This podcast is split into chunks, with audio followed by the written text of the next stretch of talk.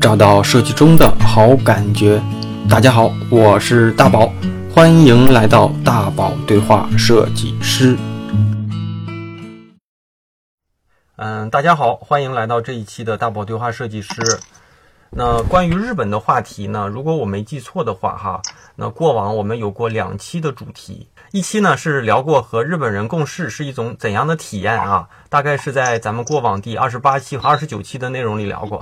那另一期呢，就是聊如果想去日本读书需要有哪些准备，那那是我们过往的第六十期节目。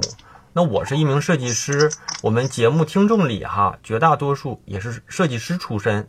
那聊日本的话题还缺少一个关键的内容，就是作为一个设计师在日本做设计是一种怎样的体验？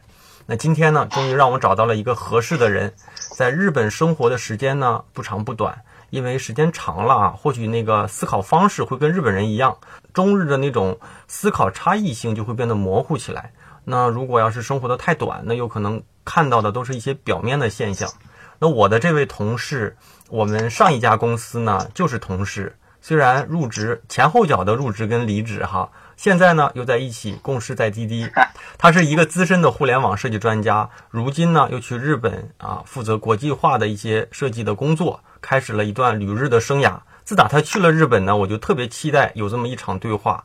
如今他在日本生活也有一年多了，是时候可以跟大家分享一下这期间在日本的生活、工作跟感受。先请本期嘉宾给大家打个招呼。可以了，好，好，谢谢大宝，我是就，呃，啊，我该这么说，我也不知道该怎么跟你打招呼，反正都老兄弟了。我觉得就是，呃，也很难得有这样机会跟一位老朋友这样去好好聊一聊，呃，这方面相关的事情，我还挺开心的。哎，咱们就你千万不要把我搞尴尬了，咱们就好好 搞尴尬了，我就把尴尬不擅长，哎呀因为我也不擅长聊聊聊天儿。可以，那个你看，听大家也能听出来，我们这个录音的音质，现在也是我们做了一个隔空的对话。他也是刚从日本飞到国内，现在呢是日本马上的那个元旦假期哈。什么时候从日本回来的？嗯，前天吧，啊，二十六。啊，前天就回来了。反正音质，稍等会儿，为什么音质感觉不是特别特别清楚？好，咱们继续啊。那咱们就继续咱们的话题。那你是从什么时候去的日本？我是一八年开始做国际化这块的业务，然后就陆陆续续出差嘛，然后算是一九年上半年正式的，就是派驻在日本做这块的业务吧。对，陆陆续续有一年多，嗯。嗯。然后我们现在的音质啊，现在是因为不可控的因素，所以可能有的时候在录音的效果上没有过去面对面直接说话那么清楚啊，请大家多多理解。咱们继续今天精彩的内容啊，因为好多内容其实都是我特别想知道的，而且过去我们的节目里也有在日本生活过的，也有当时是在日本直接就对话的，但是确实过去的两期节目啊都不是设计师。所以很多设计类的话题呢，没有找到合适的人来聊，所以我就想借着你这样的一个生活状态和工作状态，咱们给大家在日本的生活给大家啊开开眼啊。那你其实你是从国内的，就是北京这面直接就转到了日本，日本去生活嘛？日生活和工作是怎样一个契机，怎样一个原因啊？你能够放下国内的这些工作，这么多年的这些工作和人脉，甚至说一些家庭关系吧，然后选择就是去到了一个日日本工作呢？它是有有有有一个过程，它不是一个瞬间嘛。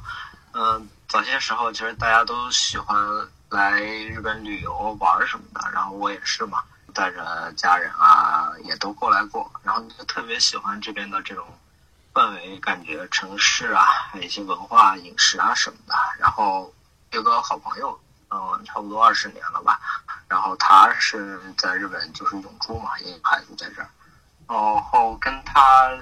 聊过很久，就是各个方面啊，然后我就在问，呃，问自己，如果生活在这儿还挺有意思的，然后又问自己，那那为什么不试一试呢？所以当时可能是，呃，一几年啊，一七年的时候，就就受受到我这个朋友的影响，就在去思考，去去去找资料，看看怎么才能有机会去去来日本工作啊，或者是找一些。这个其他的机会啊，也也也做了一些调研，嗯。嗯，然后正好赶上咱们公司有这样的机会呗。嗯对对对，其实当时也是，呃，找了一些机会，因为日本本地也有一些互联网公司嘛，嗯。然后刚好咱们公司在做国际化业务，我觉得嗯。这是一个更好的机会，而且公司这么多年对公司也有感情了嘛，嗯。我嗯觉得还是对我对我来说可能也是运气运气比较好吧。嗯，然后这样的一个纠结的时间，其实就从一七年开始，然后一八年差不多就开始行动了，一九年直接就过去了。嗯，对对对，差不多是这样这样一个节奏吧，其实还还还挺快。嗯我觉得是个挺果断，而且敢敢想敢干的人哈。很多人有这种想法，但是真正付出实践的人，尤其是我们公司里能够真是迈出第一步的设计师，好像你是第一个吧？这个我我不敢说，应该也有默默的就就去到其他国家，就是有很好生活的人。啊我觉得我只是执行了我的想法嘛。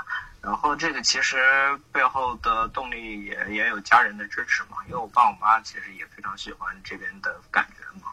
嗯，听说我我想去试一试嘛，他们也很支持。嗯，那你其实是到了日本这一年多，也换了不同的城市哈，因为工作需要，都去过哪些城市工作？然后工作的话，因为咱们的业务范围，嗯，就那些城市嘛，所以我一般在东京和大阪会多一些。那主要是坐在东京，嗯，现在就是在东京呗。对对对对，嗯。那你觉得东京跟大阪，都说东京跟大阪的两个城市的人的这种呃风格完全不一样，你在那边有这种明显的感受吗？嗯，会有一些吧，就是有日本的朋友跟我说说，嗯、如果你在大阪的街头，你用枪比着对着大阪人碰一声，那大阪人会做出一个被枪射中的姿势，然后就很很开朗的，就是随时跟你开玩笑。你在前面排队啊、打个水啊什么的，他可能在背后就跟你聊不上了。但东京的话，大家就是来来往往、匆匆忙忙，大家都很端着的，就是拎着公文包、穿着西装，很急匆匆的走来走去的感觉。嗯嗯，就是氛围还是确实不是太一样，但是总体来看的话，呃，他们毕竟就是呃，我是外国人嘛，嗯所以他们本国人之间能有多大差异，以我才来这个一年的这个感受的话，可能还不足不足以来判断这个事儿吧。嗯但是确实那么能感受到有一些不一样。嗯，嗯，那你觉得在日本你你喜欢哪个城市啊？其实挺喜欢那个札幌的北海道那个，因为那个、那个什么拉面特别好吃，然后那个城市城市也挺干净的啊。嗯，没去过啊，日本我去过东京、大阪、奈良、京都，啊，差不多，嗯，我就去过这几个。挺挺多挺多嗯嗯的，去这些地方都可以去一去。嗯嗯那这个有有游客游客一般也是去这些地方，嗯还有一些比较比较小的地方。呃，它可能更好看一些，但是那个旅游、旅游的难度会大一些。嗯，咱开始聊聊哈，在日日本生活的这种工作和日常哈。现在的工作环境里，中国人跟日本人的比例是多少啊？嗯嗯，其实那个咱们中国同事这块儿，呃，可能差旅的比较多吧，然后固定的嗯占比不是很高，可能百分之十嗯左右吧。一般就是呃，就是有这种国际业务的呃中国的互联网公司，然后本土化之后，嗯、差不多也是不会很大的一个比例。嗯。嗯，那这种工作环境里啊，像尤其是咱们中国人在日本的比例比较少，那你们日常如果有工作交流，是用什么语那个语言啊？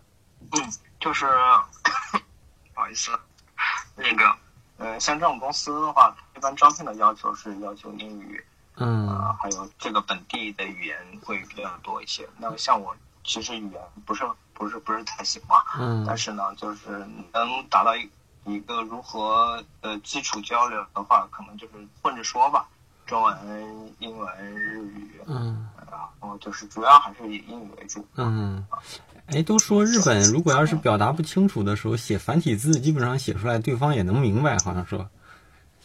嗯，对，因为日本的这个汉字里面有很多的解释，嗯呃，甚至是读音和中文是很接近的，是嗯不是一致的。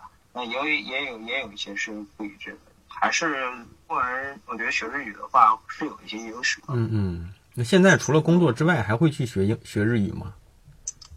我现在因为我日语很烂嘛，就是就是可能我是公司日语最差的这嗯这个中国通社，嗯所以我一直在学，嗯嗯。哎呀，现在日那个语言到了大概什么级别了？那日常的交流，还是专业上的交流？没，其实其实吃个饭特别特别基础，特别特别 low 的。呃你下你你下次你下次来日本喝酒啊，咱们聊。嗯行啊，那个是不是出去问个路、吃个饭、点个菜是可以的？对啊对啊，这些都是没问题。嗯，行，那那个像我们在过往哈，如果比较喜欢日本的这种日剧啊、电影啊，甚至日本的这些就日本的文化哈，其实我们都知道，就是说过去听说过啊，大概就是啊、在公司里上班的人白天工作，那下了班呢。那个，如果你回家特别早，媳妇儿就会觉得你自己没出息，所以一定要跟领导们一起去喝酒，喝到很晚回来才是正常的。其实真实是真实的环境是这样吗？有一些日剧还是少看吧，看多。嗯，其实真实的觉得就很普通嘛，大家都差不多，就是就是嗯，该忙的时候就是忙，没忙的时候就是回家嘛。然后可能就是说，我们能从一些电影、一些媒体里了解到有这样的事情啊，还是比较传统的日本的企业，嗯，他他，我觉得不能算是特别典型吧。嗯，反正也有它，但是存在，但但它不是普遍。嗯，嗯，懂了。反正之之前在日本，嗯，出去去日本旅游的时候哈，是能看到就是那种醉汉，然后那个包往地上一丢，躺在地上，甚至在高铁里面，这个在地铁里面的包往那个上面一放，就就躺在地上那种的，也感觉好像也挺多的，但是东西也丢不了，所以感觉好像是跟啊跟电视里说的倒是，但不知道真实是怎么样的。嗯，就我看到的，还有我同事跟我说，就是嗯，日本人他们喝完酒之后，他会呃比较完全的释放自己嘛，所以他们有往往就会喝的比较多嘛。然后多了之后，就拎着公文包躺在路边，睡到第二天早晨。我我家门口就经常有一个一个大叔，经常睡在草丛里，就就就这样啊出现了。啊，他确实会会有会有这样的东西，就是他们喝完酒，不像咱们就是就是就是醉了嘛，他们就是可能就是另外一种状态，是平时白天见不到的那种，会有这样的嗯本人。那像你做设计师，那还需要穿那个正装上下班吗？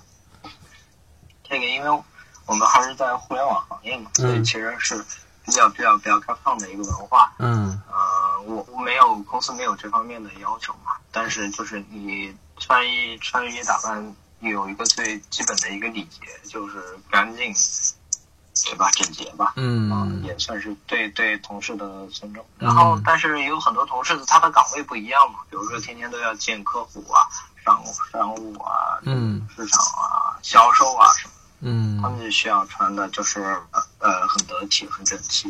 男的肯定是西装领带、白衬衫，嗯嗯，女的也会穿穿的比较商务一些吧。嗯然后我我还好，我我可能就是就是不会穿的那么正啊。嗯，都说日本是一个那种礼节特别多的国家嘛。那像这种跟领导啊、跟下属啊这种日常的沟通交流的时候，会有特别复杂的这种这种礼礼貌用语啊和那种那种那种动作啊什么的吗？礼节吗？听说传统的日本企业这些呃对话，还有一些礼节啊会更多一些，但是这个互联网公司的话，它其实就还是比较扁平的一一种文化嘛，因为硅谷的也有很多这个公司在在东京、日本都有一些公司的嘛，所以日本而且日本这边互联网行业发展的比较晚嘛，所以对他们来说这一块就是一个新兴行业，所以这块文化区别于其他的企业也是很正常。但是说有一些事情确实是挺有特点的，比如说那个、我跟你约，我下周六六要开个什么主题的会嘛，我确定你有时间，我我发一个会邀，然后到时候见不就完事儿了嘛？这按照国内的做法。嗯但是有一次是收到会邀的这个日本同学来告诉我说，这个你开会之前一定要再开个会讨论一下怎么去开这个会。嗯然后我就问这个，我就问我在日本工作多年的朋友们，我说是不是都得这样？然后他们反馈是，就是说多数的日本企业确实很喜欢开会，这样可以把这个责任和分工给明确了。那很多人一般也不愿意承担可能会产生的责任吧。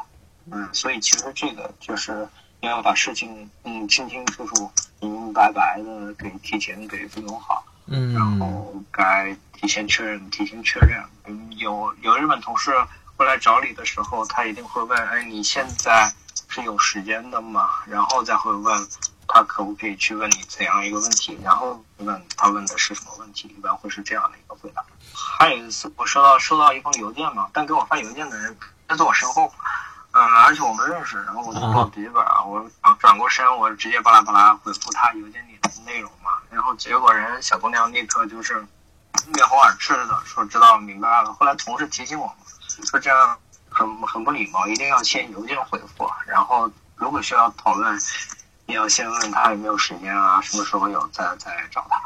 嗯，我觉得这是来日本工作需要适应的事吧，就是和日本的同事打打交道，嗯，和中国的同事是不太一样，嗯，嗯，没有那么直接，嗯。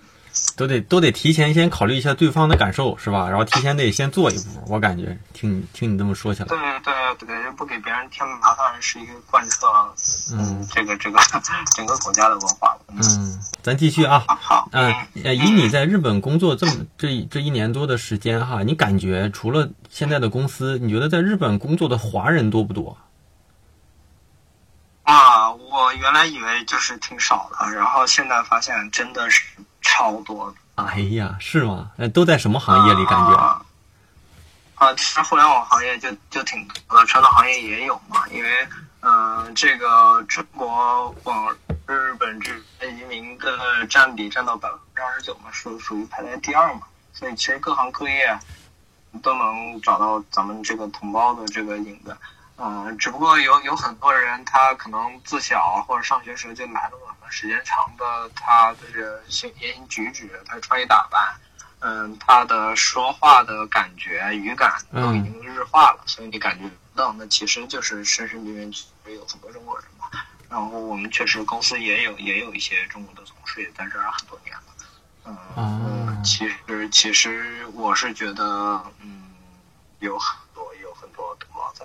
在这个国家奋斗的，嗯，反正我感觉就是，呃，韩国在韩国旅游的时候，韩国里那个韩国里面的中国人特别特别多，然后在日本呢比韩国会少一些，但是应该也不少哈，对，尤其是在那些，对，嗯，再问你一个比较好奇的话题啊，就像我记得这是前两年看过一一组摄影作品，就是在日本的那种早高峰那种挤地铁的照片。就是那个人也被挤成这种纸片人一样，就跟咱西二旗地铁站差不多哈。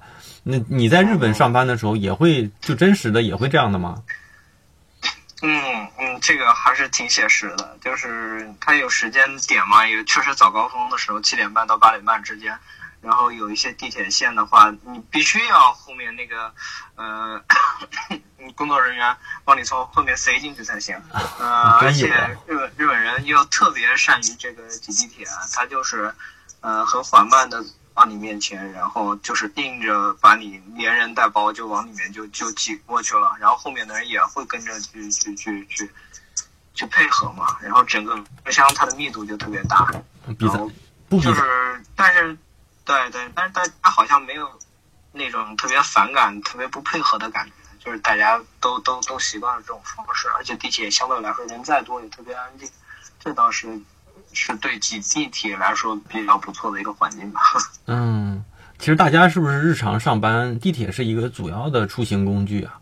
对对，一般上班族都是通过地铁，因为他们国家这个系统非常发达嘛，有一些不同的去运营这些。点 JR 啊什么的啊，然后那个路面的这个公交车系统的话，大部分是年纪大的人去使用，然后用来上班的还是以地铁为主吧。嗯嗯，开车的人也不是普通的公族。都说日本的停车费特别贵，大概给咱换算一下，在日本像你工作的那个地方，停车费大概多少钱？啊，因因因为我我我在日本也没开车嘛，所以。我还没法给你一个数呢啊，我回头查一查给你。我也不知道，但是他们说大概啊，怎么说？嗯好像一个月的停车费大概是四五千人民币得，好像是。嗯，那那应该得有吧？嗯像我们从国内出去去日本旅游哈，尤其是就是那个，就像我记得第一次去的时候，我就觉得日本哪哪都好吃。然后因为在日本的时间短嘛，所以你吃什么东西都很新鲜，然后吃什么都觉得这个虽然比国内的价格会贵一点，但是就是感觉物物超所值。所以你在日本待了那么久啊，你觉得你在你在日本的这个日本的这种饮食习惯，你能适应了吗？到现在？嗯，其实是能适应的，就是嗯、前前些年来旅游玩的时候吃的也是那些嘛，然后现在有时候在公司楼下吃的也也差不多，就是看起来他们嗯国家整体吃东西的话油水是少的嘛，除非你天天吃那些炸鸡、天妇罗什么的，啊、就是和食的话，它其实是确实比较清淡的。嗯但是你要是吃吃拉面的话，其实那个卡路里也也很高，然后里面也很咸嘛。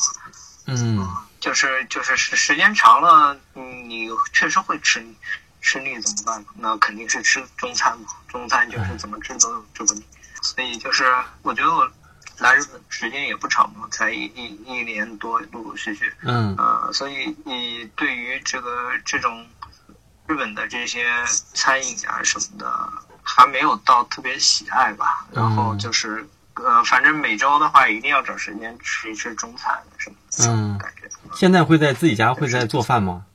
会会会会，周末的时候有时间去一起去吃个饭。嗯，那那个在日本的时候最想念国内的哪哪类饮食啊？哪哪道菜啊？就是其实其实好多那个中国的餐馆已经开到日本了嘛，嗯呃，什么湘菜啊，然后火锅店啊、嗯什么的，然后就可能就是嗯，比如说那种新疆的餐馆就比较少，啊、嗯那种国内的那种那种撸串儿就就就几乎看不到。那嗯其他的东西的话，其实在日本应该也也都能吃到啊。嗯，这样的啊。那你像那个自己做饭的时候，是偏做的偏日本的那种，还是做就是国内的咱在在在国内做的这种中餐的一些菜？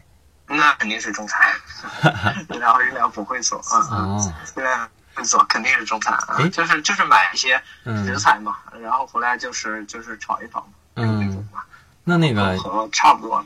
嗯，那在日本哈，那你像日本，像你在日本生活工作，你觉得日本的那种餐饮的这个花销和国内像在北京的这种花销比是是怎么样一个占比？就是跟国内相比来说，嗯，因为我长期在东京，东京本身就是日本这个平均物价消费最高的一个城市，嗯所以我看起来的话，它确实是比北京也也高一些的嗯啊，那生活成本还是比较大的。但是一些其他的一些城市，嗯，就是哪怕是大阪，它的消费这个整体的物价的话，也也是不如东京啊。嗯，听说那个呃，就算起来的话，嗯你在家里自己做一餐和在外面吃一顿啊，其实差不多成本。哦，这样吧，怪不得好多人就在有的时候就就是在便利店就直接就吃饭啊，一天三餐。对对对对对对，有时早上嘛没时间，然后中午嘛那工作也忙，然后晚上差不多也可以便利店解决嘛。这个好多的日本同事也这样。然后超市里这些蔬菜啊、水果啊，都也都比较贵。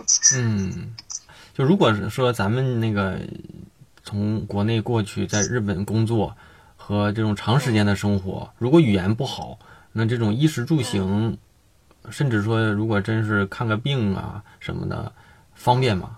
这确实是的，因为我现在就就有这样的问题嘛。嗯呃呃，在语言不好的情况下要去医院，那怎么办？嗯那肯定就是感觉挺生不起病的。那幸亏有有很多嗯、呃很好的朋友，他们能帮助我。那如果我没有这些朋友的话，我还真的觉得就挺困难的，尤其是我要说明我的病情的时候，嗯几乎是没有。嗯，就是你你这这，因为你要说明病情，就和你平时交流沟通就不太一样，你就不能模糊嘛，你要让嗯医生更准确的判断。对。就是还是得有这样的语言比较好的人。对对对对，或者就是去一些提供中文服务的医院嘛，嗯、他可能也能走这个日本国家的社保，但是这种医院比较少吧，啊，嗯也不确定厉厉不厉害，嗯。嗯，好，其实还是这块儿不也不算太方便哈。那那个在日本好像是我过去听过类似的一些节目，说在日本如果以外国人的身份在那面是嗯孩子上学幼儿园什么的，其实是和本本国内的没什么差别，是这样不？啊，对对对，因为嗯，这个国家它是确实老龄化加少子化嘛，嗯然后所以嗯，挺鼓励就是外国呃从业者在这里去生育、就业啊各方面。嗯，所以这块的这个子女的话，你如果想在日本生孩子，然后让他们以后在这儿去读书学习的话，这个还是一个不错的，就是跟本国人是应该是一样的。嗯。那那个，嗯、你了解过吗？像日本那个孩子上学的花费跟国内比，大概的价格？嗯，这个我有朋友在这儿有孩子嘛，但我没细问，因为我个人不太关注这一块嘛。嗯嗯嗯。好，那咱开始下一话题啊。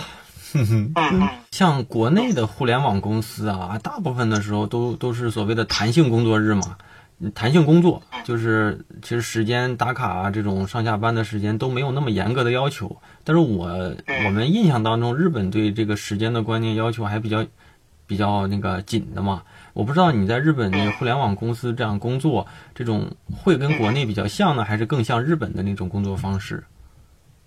嗯，就是互联网行业的话，确实我感觉全球的话，它的文化都还是相对来说就是比较一致的，还是比较开放的，比较扁平的。所以就是我目前从事的这个行业所所在的公司啊，没有有很明显的感知。但是据我了解，一些传统企业的话，确实对这一块比较严啊，打卡啊，包括这个嗯手机啊、电脑的使用啊，都都都都挺挺讲究的。嗯啊，然后你去入职的话，公司一定发给你一个这是工作用的手机，然后给你一个工作用电脑。工作用电脑你是不能回家的，哦，这样的。带出公司的。对对对，嗯。那咱们现在就是你过去的就是日常的工作的状态，感觉上是跟咱国内的工作没什么大的变化呗。对，个人觉得就是我从事的这个这个这个行业，这这对我们的公司，我们这块业务的话，其实是差不多的。嗯，哎，那我问一下，在那边日常上班是几点钟到公司啊？和咱这边差不多吗？嗯，那没有你们那么 没有你们那么 舒服，说实话啊。大概几点钟？一般九点一样的一个时间啊，我我一般九点半之前肯定得到啊？啊。好吧。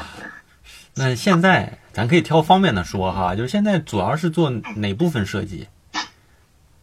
嗯，嗯其实就是我可能嗯各个方面都得看一看，因为我属于一个一个中间的一个环节嘛。嗯然后就是市市场啊、品牌啊、产品体验啊，我都会都会看一看。嗯嗯嗯，对于日本这块来说的话，嗯、这个中国的公司刚进来，它都是创业公司的状态。呃，好多东西是从零到一，所以你你每个每个每个环节，你可能都想啊，让他尽可能的去嗯对企业，然后有一些经验该输入的就输入进来，然后该本地化的就本地化嘛，对。呃，现在在日本这边做设计，你刚过去的时候，你会觉得，就是在感觉上哈，你觉得日本的用户和用户环境和我们国内有多大的差别吗？在日常的工作上，你的感受？用户环境就是就比如说你做的这些东西要考虑的一些地方和在国内做做东西考虑的一些地方，有没有什么就明显上会感觉，哎，这块儿怎么日本要这样做啊？我们在国内都是那样做，有这种遇到这样的问题吗？小案例给咱们有聊聊。有有的时候就是国内的团队同学就不停的出差过来要做调研嘛，嗯、它是有一些本地化的产品，它的用户群体跟国内是完全不一样的，啊、嗯，就是我们也能看到，就是日本的很多行业，因为嗯。它也是那个老龄化的原因嘛，所以这个普遍年龄都比较大，所以它在使用这种互联网产品的时候，往往会比较费劲儿嘛。所以你怎么让这些高龄的这个用户，呃，去呃使用我们的产品，并不会感到呃很反感、很难使用，就是需要很长时间的调研，而且而且呃，说实话，就是嗯，嗯每个人嗯都有一些其特殊的这个需求嘛，你不可能满足所有人。嗯所以就是我觉得，嗯，嗯，其实本地化这块它是一个非常长期的事情，而且，嗯，要大量的这个本地的团队来做啊、会更接地气一些。所以其实，嗯，就是任何公司在做国际化业务的时候，都需要一个深度的导入。嗯然后嗯国内做调研也好，驻扎在这儿和日本人一起去，呃，研究优化也好，都是需要一个过程。嗯那目前我我觉得就是这个年龄的因素对于用户使用行为的影响，嗯、是最大的。然后其他的还有一些文化上的一些一些一些差别。那比如说有一些颜色啊，那么在他们国家看来可能就是。呃，不是太合适啊。嗯。紫色让人沮是让人沮丧的颜色，啊呃，绿色可能就是不是太紧，啊、但也有的一些些嗯一些日本同事就觉得，呃，有的颜色其实是 OK 的，啊、但你要问一些传统的，就是年纪比较大的人，他是很忌讳一些一些事情，嗯。所以就是呃，我们这些公司在做呃市场的时候，还是得比较谨慎的去使用我们在国内用惯的那些元素，呃，嗯。对，嗯嗯。那你像在咱们设计师在国内哈，经常还会看一些，经常会看一些设计类的资讯啊，设计类的网站啊，就就最国民的网站，像站酷这类网站哈。那你像在日本，你日常如果需要看一些设计的一些流行的东西，一些一些，嗯比如说一些参考案例什么的，你在日本都会看什么类型的网站？嗯，说实话，现在看这些网站看的不多。然嗯后这个，呃，互联网这块儿，嗯，对于设计领域的这些网站，它没有屏蔽嘛，所以你在日本也能大量的去看国内原来看的那些。然后，呃，但是国内一些看看不了的，这边，嗯，它也可以很快的看嘛。嗯 Behance 还有一些其他本地的一些网站。嗯嗯但是其实我觉得，不论这这这些网站，不论是哪个的，其实它它都是资源的整合嘛，嗯然后分享的这个整合，它其实大同小异的，有可能就是是一拨人在去呃发这些东西，嗯。然后还有嗯差不多一拨人在看这些东西，嗯。嗯，你你只能说是从这些网站你判断出哦，它可能是趋势是这样的，全球的趋势是这样的，然后你该怎么去转化到你的工作上来，嗯。你的作品上来。我不会说是和中国有很大的差别，就是看完全不同领域的一些一些一些网站，然后去又又获得不同的这种这样的结论。这一方面来说，我觉得全球它是有一个有一个共同的一个默契吧。嗯，懂了。那除了像这种专业资讯类啊，那像你日常一些娱乐资讯，就是日常工作之外娱乐，在日本都会做哪些事儿啊？那咱们在国内还能看个电影啊，唱个 K 啊，在日本呢，这这些东西怎么办？嗯，确实我我反正娱乐比较少嘛，然后又刚来人家国家，所以我能有时间出去，嗯、玩一玩、走一走就，就感觉很满足了。然后电影院的话，啊啊、也也也去过，就是嗯、他们有那种，比如说是日文发音，但是英文字幕的啊啊，英文字幕日文日文发音的一些迪士尼片、大片，就是有选择性的看吧。嗯哦，也也不是很经常的就去看。互联网嘛，就是你也可以很方便的去看。哦，带了一个小米盒子过来了，嗯 所以其实只是有有一些节目受限了，但也有一些不受限。嗯。嗯，我觉我觉得我觉得还行啊。其实你在日本现在做设计，你觉得你或者是会接触到一些日本的设计师，一些日本的同行吗？有有有有的有的，嗯就是不管是在在这个同相同的公司，还是不同的公司，都认识那么一些。嗯嗯，那你觉得日本的这种设计师，就是凭咱就是你在日本的感受哈，你觉得他们的一些思考方式啊，一些思维方式和我们会有一些差异吗？或者说他们的这种最后的呈现的思考路径跟跟我们会有一些不同吗？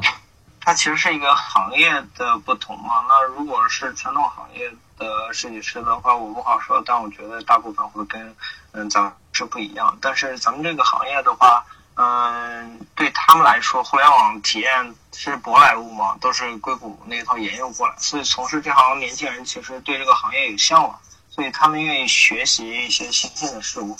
嗯，所以其实他们整体的这个专业啊、思维方式啊，比较新的，嗯，都是学来的。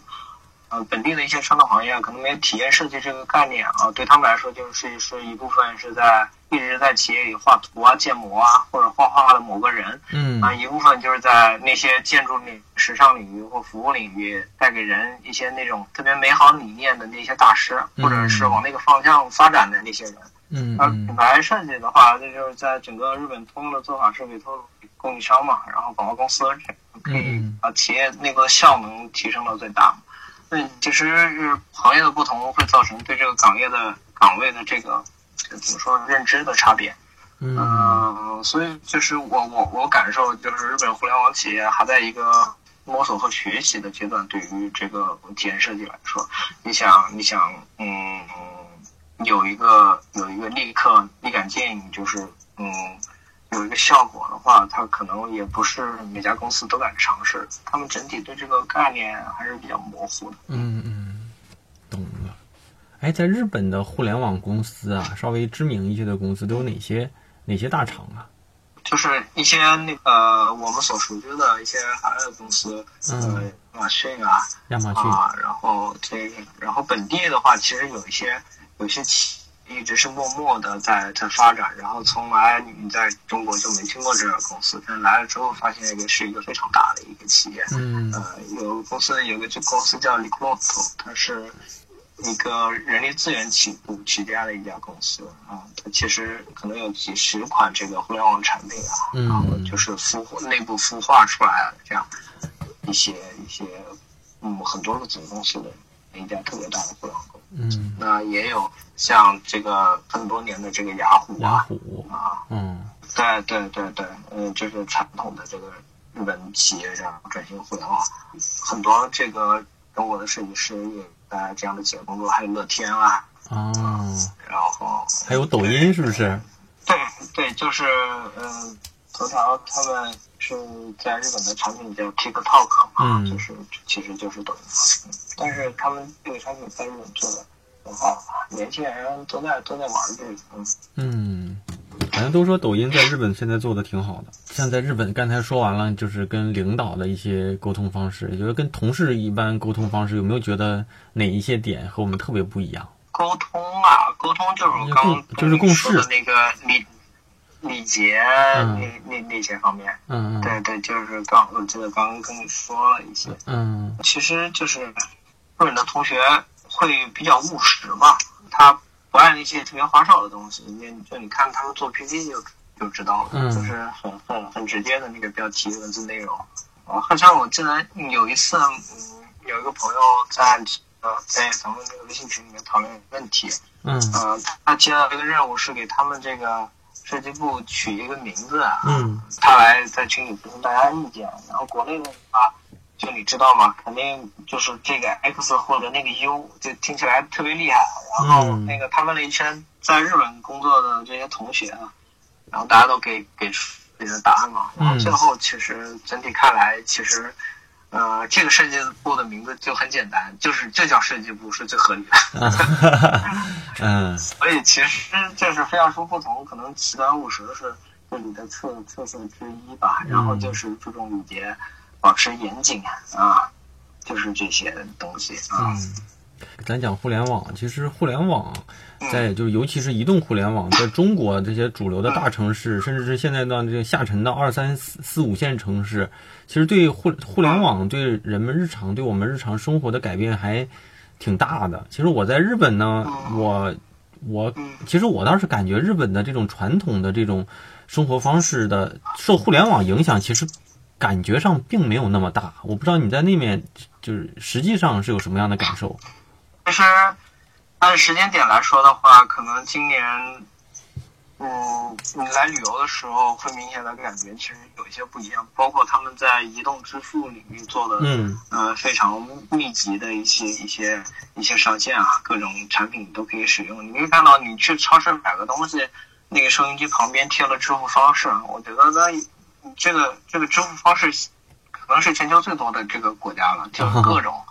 各种各种积分信用卡，然后虚拟的一些一些方式，包括像我们嗯，国内是呃，微信、支付宝的国际化也做到日本的。那他们本地就是有个叫 PayPay 的这样一个支付的一一个东西，Line Pay，就是都是呃很普遍的去使用的啊。我我相信咱们听咱们节目的一些听众啊，他们肯定有一些人也对日本的这种文化、日本的设计有向往，他们可能现在也是在国内的某个公司工作。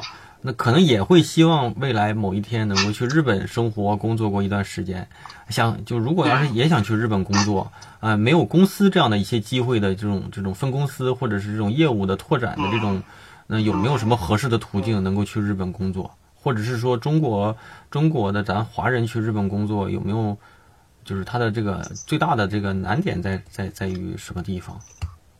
嗯，就是我目前聊了这些在日本工作的。同胞们，国内工作了很多年，来日本的人确实比较少嘛。嗯，大部分是在这儿上学，然后就在这儿就业，然后择业的。嗯，但是我觉得，就是说，你去，你从一个国家到另外一个国家发展，你啊去看行业的特征。嗯，就比如说，呃，互联网这块的话，它其实在这个国家发展到一定程度，它可能需要的就是那样的人。我咱们国家这个互联网文化是零七到零九年开始爆发的吧？我记得，嗯，就是靠这个当时微博还是什么，靠这个线上产品增长带动用户体验这个概念嘛。那使得很多企业不得不重视这块。然后你看，人大公司有这个部门，咱们也得有，然后就快速的相互学习复制嘛。而且咱们有这个人口红利，所以从事这行的年轻人也越来越多。嗯，然后可是。当我们这个这个岗位的使用率逐渐饱和的时候，又赶上这个全球经济环境不好，嗯，然后很多企业可能就没有那么有底气的，呃，就是可能以下是我的个人观点，我觉得就是像我们这些年像朝圣一样推崇的这个用户体验这些。呃，逐渐成为我们最基本的能力吧。它已然是一种标配了，对于任何国家来说都是。嗯。啊，它其实并不能提升团队或个人的溢价，就是你能感受到的是，对于需要解决实际问题的企业，概念其实会变得不重要。那这时候，企业需要的是能解决问题的人，就是高效、踏实、样精通的人。所以，如果你把自己变成一个全链路的人，然后当一个机会，你会发现你是刚好是契合的。那你去找到一一些接口人，你去试的话，你多试试会有机会。嗯，就是其实日本现在也需要这样的综合能力比较强的这种这种专业人才呗。对对对，就是有认识的这个日本的同事，嗯，他们就是嗯技能真的是很复合，一点都不单一。呃，尤其是从事这行，他们就需要学习很多东西。然而，他们想从事这行，就一定是学习能力很强的人嘛。嗯。呃，所以其实，嗯，还是很全链路的。但是传统企业的话，跟咱们就不是太一样。嗯。所以就是终身学习，确实是个是一直的主题嘛。嗯。不管在哪个行业都是一样。嗯。所以这个等于你，你竞争力这提升了的话，嗯，你去哪个国家去发展？哪个行业去发展，我觉得都不是什么大问题。嗯，那像从国内过去的这个，就是除了像你啊，除了是因为这公司的原因，咱们直接转过去的，就是那种从国内直接到日本求职工作的这样的一些你认识的朋友，他们在日本的收入跟国内相比有有有很大优势吗？还是说也差不多，只是换了一个环境？嗯，我觉得，嗯，想要发展的人。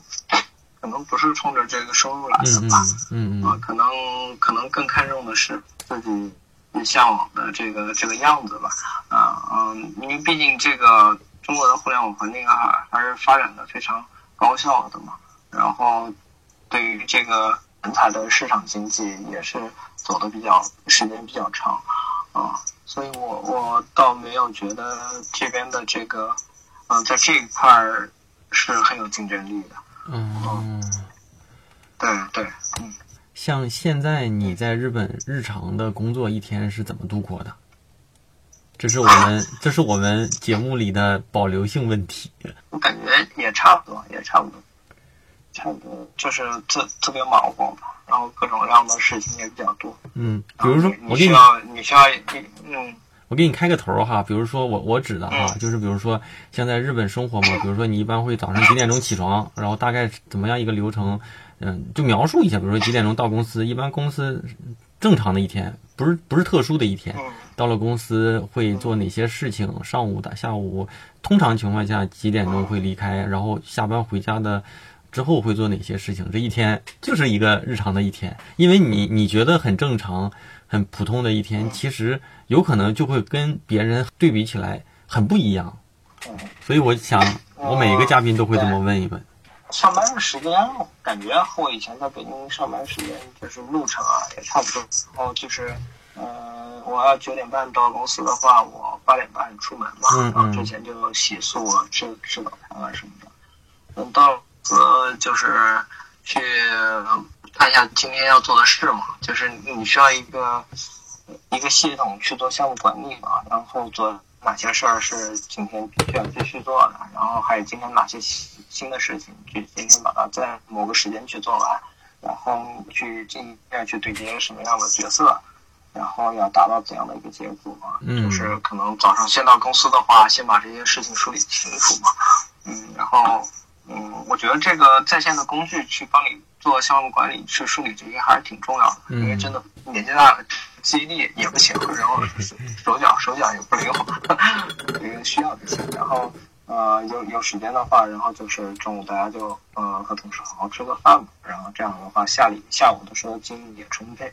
然后下午可能就是会有很多会议吧，会有大量的沟通，然后你再把这些精力给切出来，做一些呃落地执行的工作。嗯然后到了嗯，然后下午后半段到晚上这段时间，可能是每个人都是最高效的时间嘛。然后你可以嗯、呃把大量的这个结果输出啊，然后就是晚上。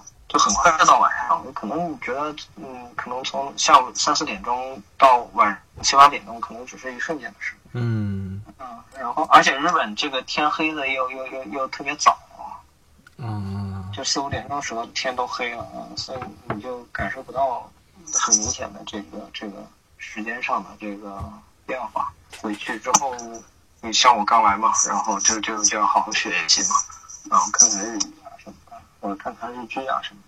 嗯然后嗯，就就很很快就到了这个中年人应该上船的上床的时间。但日感觉日本人睡觉都特别晚，不知道你在中国和在日本那个作息会有很大的变化吗？我个人的话是是差不多的吧，就可能早上我起的会起的稍微再早早一些，嗯，而且晚上作息的话差不多。嗯哎，在日本那个坐地铁的时候哈、经常能看到地铁里有很多日本人在看书，然后中国人地铁里大部分都在看手机。我不知道现在怎么样哈，所以我们每次哈、都会问嘉宾有没有对自己影响比较大的书、电影啊这类东西给大家推荐。所以我在想，你在日本，嗯，日本又是一个读书很多的国家，你在日本会去读书吗？如果读书，你会去读什么类型的书啊？尤其是语言上那个又不太一样的这个环境下。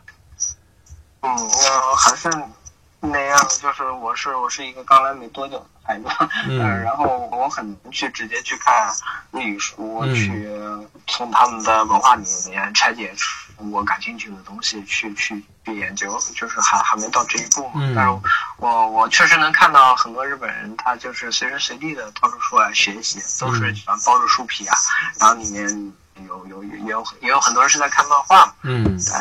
嗯呃，然后我我我个人的话，还是用这个这个国内的 APP 去看嘛，就微信读书什么的。嗯我还是中文的书籍，让我慢慢来吧。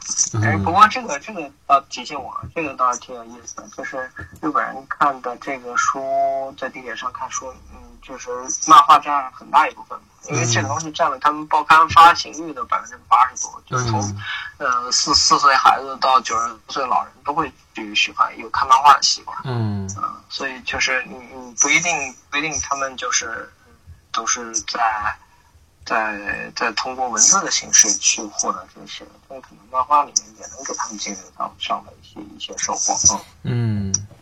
然后像我刚才在节目咱开始之前，我也跟你在聊，我说我有一个初中的同学，然后他念完高中直接在日本上的大学，然后读的研究生，然后在日本一直工作，现在在日本生活十几年了，是个女女同学啊。然后每次我去日本的时候，我们都会碰一面儿。然后就是我就会说，我说现在国内啊一些发展趋势也都挺好，然后他的工作其实也不是那么有那种特别强的这种专业壁垒，就是像我们某个技术啊什么的哈。我说你可以来回国看看。然后他呢，其实就是给我的感觉就是觉得在日本也看不到什么出人头地的希望，但是呢又能感觉到在日本没有那种就是像咱们国内啊，尤其一线城市那种生活危机感。他就觉得他说我现在收入也还行，也发不了财，但是呢也也就到了什么样的年龄拿什么样的收入嘛，就那种感觉特别就是有点那种温水煮青蛙。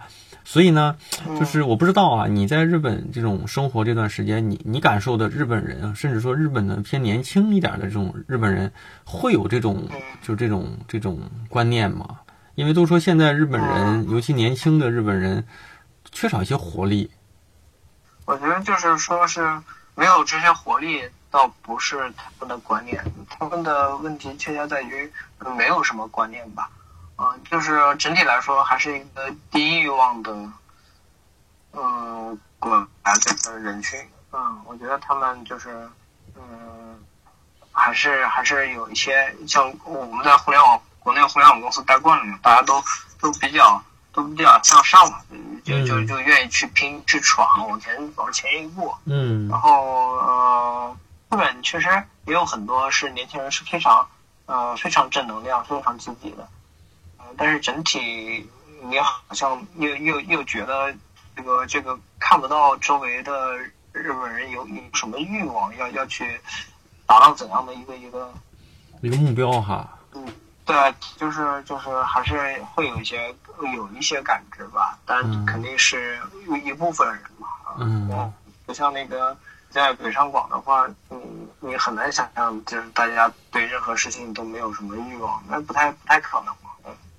嗯，那最后一个问题就是，你觉得在日本的这段生活里啊，你觉得在日本工作跟生活最幸福的一点是什么？最最不适应的一点是什么呀？嗯，好多事情都是整整齐齐、明明白白的，所以你也可以把自己的思路理得很清楚嘛。嗯。然后你没有那种没有太多安全感吧？就是你你来旅游过，你也能感受到好多事情。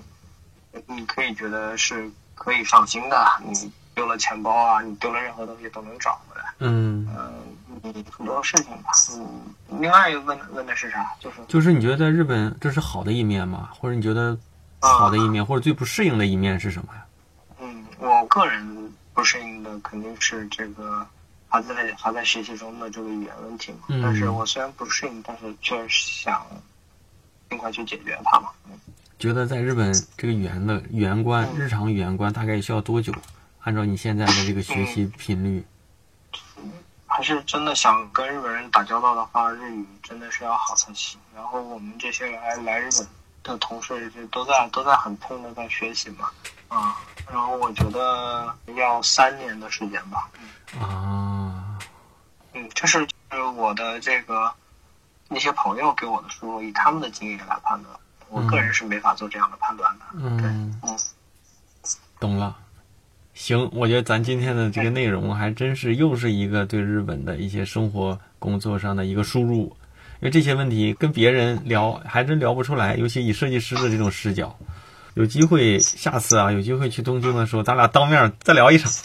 啊，好啊，到时候咱俩再聊一场。节目听完了，我是大宝，关于日本。熟悉我的人都知道，对这个国家和它的文化，我所特有的那份喜爱。感谢我的老兄弟，用这样一个方式，又给我们这个节目在设计视角上补齐了一部分。应该下一次旅游呢，我就会去日本。我们也约定，下次在东京相见的时候，好好当面再去做一次畅快的对谈。新的一年开始了，作为二零二零年的第一期。送礼物的事儿啊，肯定少不了。大家在你听到的任何平台下面留言跟分享，并用任何方式告诉我，本周呢，我都会再抽取三位听众送上我的签名的小礼物吧。礼物不重，心意重，期待能把礼物交到你的手上。除此之外呢，我们常规的两个暗号，我要在节目里再次。做个推荐。第一个呢，就是我们大宝对话设计师的听众群已经建立起来了，进群不麻烦，加入方式呢，就是在公众号里回复“群”，啊，入群或者是加群，应该都能有相关的加入方式。还有一个重要的暗号，就是我每期都会提到知识星球，微信呢算是节目里的一个分享。星球里专业解答之外的一个信息补充，那任何有关活动、福利、嘉宾相关的信息，我多少都会在群里面优先做个告知。但是专业类的提问跟答疑，我还是主要的统一在星球里做解答，因为这个产品能够较好的沉淀过往的内容，无论什么时候加入的同学呢，都能找到过往别人的好问题和我针对这个问题的解答跟建议。那知识星球在这期节目更新的时候，应该满一年了。感谢这七八百名同学吧的信任跟跟支持，那让我们这个星球里面沉淀了无数的我认为不错的内容。希望大家能够啊多多支持。那大部分的内容呢，都是初入职场的设计师遭遇到的这些职业困惑、专业困惑。大家只要提问，我都有所解答，一定也都是经过我认真思考过后给大家做出的解答。推荐给也许有职业困惑的年轻设计师，还有呢，如果你是大宝对话设计师的忠实听众、忠实粉丝，也推荐你能够加入这个星球。加入方式呢，就是在我的公众号“大宝频道”里回复“归队归来的归队伍的队”，就能够扫码加入了哈。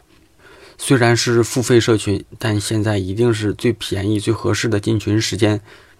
我每次都会重复，就是种一棵树最好的时间是十年前，第二好的时间呢就是现在。当然呢，只有进群的老同学才知道这个星球的价值到底有多大。节目结尾。再次感谢一下过往给节目打赏的同学们，那推荐大家在我的公众号里面打赏啊，公众号大宝频道里面打赏。一来呢，便于我统计打赏的同学；二来呢，公众号里的打赏不会被平台抽取那么多的费用。好，废话也不多说，第一位同学童话，下一位同学社大叔，再下一位同学淑飞啊啊，再下一位同学啊老同学八大明，还有咱们的。呃，老同学，冬雨已逝，再次感谢一下过去打赏的同学们，大家以任何一种方式的支持，我都看在眼里，记在心上哈。那咱们这期的节目差不多了，每周三晚上的十点钟左右，大宝对话设计师会在网易云音乐啊、苹果播客、荔枝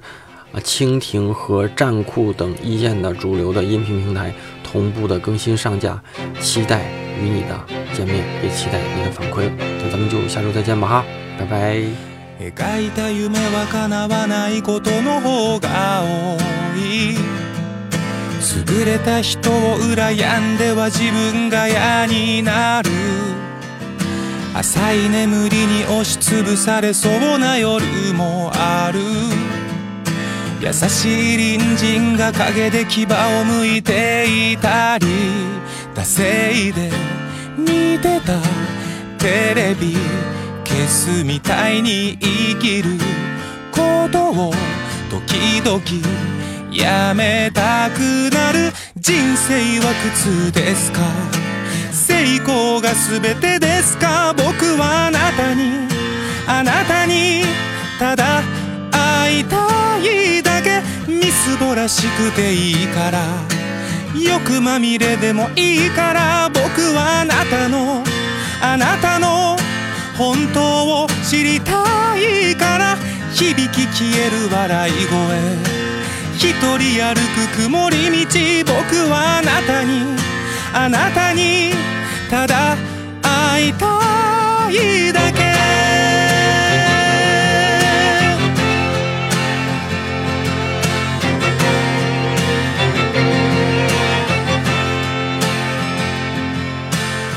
書き通りにいかぬ毎日は誰のせい熱い戦いをただベンチで眺めてばかり消えそうな炎を両手で包むように生きることを諦めきれずにいる人生は悲劇ですか成功は孤独ですか？僕はあなたにあなたにただ会いたいだけ。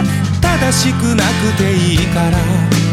くだらなくてもいいから。僕はあなたのあなたの本当を知りたいから。カバンの奥で鳴る鍵。仲間呼ぶカラスの声。僕はあなたに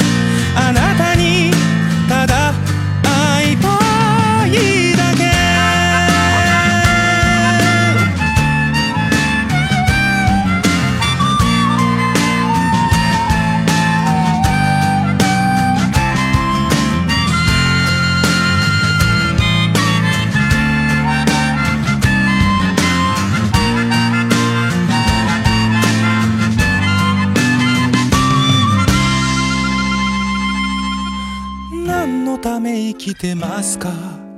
誰のため生きれますか？僕はあなたにあなたにただ会いたいだけ人生を恨みますか？悲しみは嫌いですか？僕はあなたのあなたの本当を知りたいから秘密涙一人やめ目覚めたら襲う不安。僕はあなたになたにただ会いたいだけ信じたい嘘聞かない薬帰れないさよなら叫べ叫べ叫べ